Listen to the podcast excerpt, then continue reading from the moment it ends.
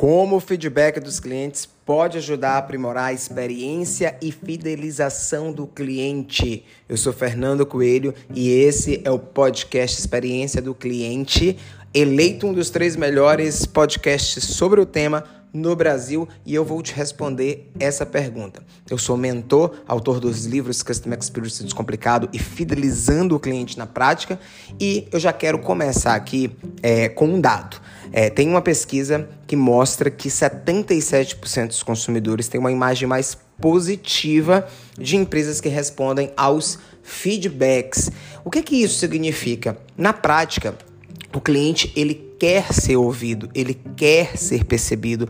Então, se a sua empresa ela tem programas ou processos de ouvir o cliente e a partir dali gerar respostas para esse cliente, mas também um processo de melhoria contínua, a empresa ela já é melhor percebida e melhor vista pelo, pelo cliente. O segundo ponto muito importante nesse dado é de que quando o cliente ele faz uma verbalização, ele faz uma reclamação é, direto para o negócio ou para um colaborador desse negócio, ele quer ser ouvido, né? Inclusive lá no meu livro uh, Custom Experience eu falo sobre o modelo ODOE, que é um modelo inclusive que a gente utiliza também lá na Terra Azul, onde a gente atua como gestor de marketing. É, e aí eu quero começar aqui listando alguns pontos que são muito importantes. O primeiro, para você que é empreendedor, para você que é gestor e que está aqui no nosso podcast nos ouvindo, tenha um processo de pós-vendas é, ao final de cada venda, ao final de cada atendimento, Realize pesquisa de satisfação, tenha uma área de suporte, envie NPS para os seus clientes. E você pode fazer isso é, tentando palpabilizar aqui para você da maneira mais simples, desde um WhatsApp, onde você envia um formulário do Google Docs, até um programa de CRM mesmo, mais sofisticado, como por exemplo o Easy ou qualquer outro programa que exista aí no mercado. Quando você faz isso, o cliente ele já te olha de uma maneira diferente porque ele percebe que existe ali uma profissionalização.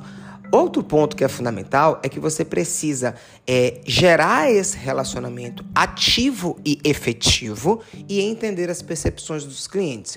Então, tanto para notas positivas quanto para notas é, negativas, os promotores ou os detratores, é importante que você faça ali um mapeamento e uma classificação das respostas para que você possa, é, durante o seu processo de gestão, trabalhar ali com a melhoria contínua. É, a gente, dentro da gestão de experiência do cliente, chama isso de VOC, Voice of the Customer, né, que é a voz do cliente. Na prática ali, a gente define e mapeia diferentes canais por exemplo, hoje nas operações que eu trabalho, a gente tem como levantamento de voz do cliente alguns canais. A ouvidoria, o Reclame Aqui, plataforma Reclame Aqui, o Google Negócio, o NPS e as próprias é, verbalizações que são ditas em loja. A gente registra tudo isso e gera ali é, um relatório onde a gente vai analisar. O cliente está falando de quê? É de produto, é de preço, ele está falando da loja, ele está falando é, da entrega do e-commerce, ele está falando dos processos que estão difíceis, ele está falando da forma de pagamento, ele está falando do atendente. Então, você classifica aquilo e identifica ali as oportunidades. Fato é que se você é empreendedor ou gestor e levanta a voz do seu cliente e mapeia e classifica, você consegue ali elementos que vão te ajudar, tanto no processo de CX, na entrega efetiva de experiência, quanto no processo de qualidade, que é a melhoria contínua. É, e muita gente nos processos de mentoria me fala assim, Fernando, eu tenho dificuldade de implementar.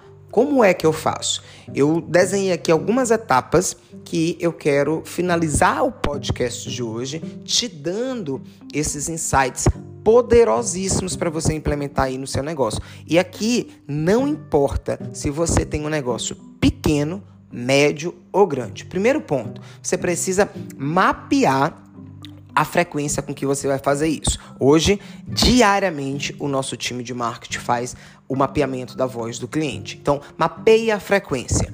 É, se você é um negócio grande, sugiro que seja diário. Depois, defina os canais e formatos. NPS, reclame aqui, ouvidoria, é, redes sociais, você vai definir.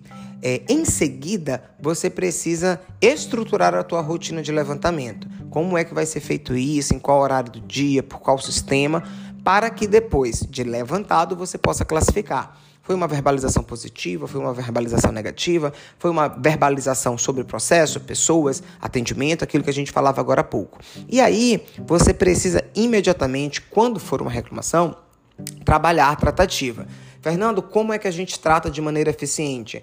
Já te digo, leia a metodologia ODOE que está lá no meu livro Custom Experience Descomplicado, porque isso vai te dar muita clareza e vai te ajudar bastante. Tenha também uma dica plus aqui, um processo operacional padrão de tratativa de reclamação usando o ODOE. Porque precisa ficar muito claro para o teu time, ou de gestão, ou de operação, como é que deve ser tratado com qualidade e dentro do padrão da tua empresa uma reclamação. E aí você vai e segue ali para correção e melhoria contínua. Essas dicas que eu deixei hoje aqui, elas são fundamentais para que o cliente ele não se sinta é, desprestigiado. Ah, acontece muito isso, né? Ah, eu falei algo para uma empresa, entrou pelo ouvido, saiu pelo outro, não me deram nenhuma importância. Esse é o sentimento de muitos clientes quando eles não são ouvidos. Então, é extremamente importante que você siga estes passos e aí o seu negócio ele terá muito mais eficiência e maturidade de gestão da experiência. Esse foi o nosso podcast desta semana. A gente fica por aqui. Se você gostou, compartilha experiência, compartilha no LinkedIn, manda no grupo da firma, posta no seu Instagram e vamos espalhar boas experiências. Um grande abraço e até a próxima semana.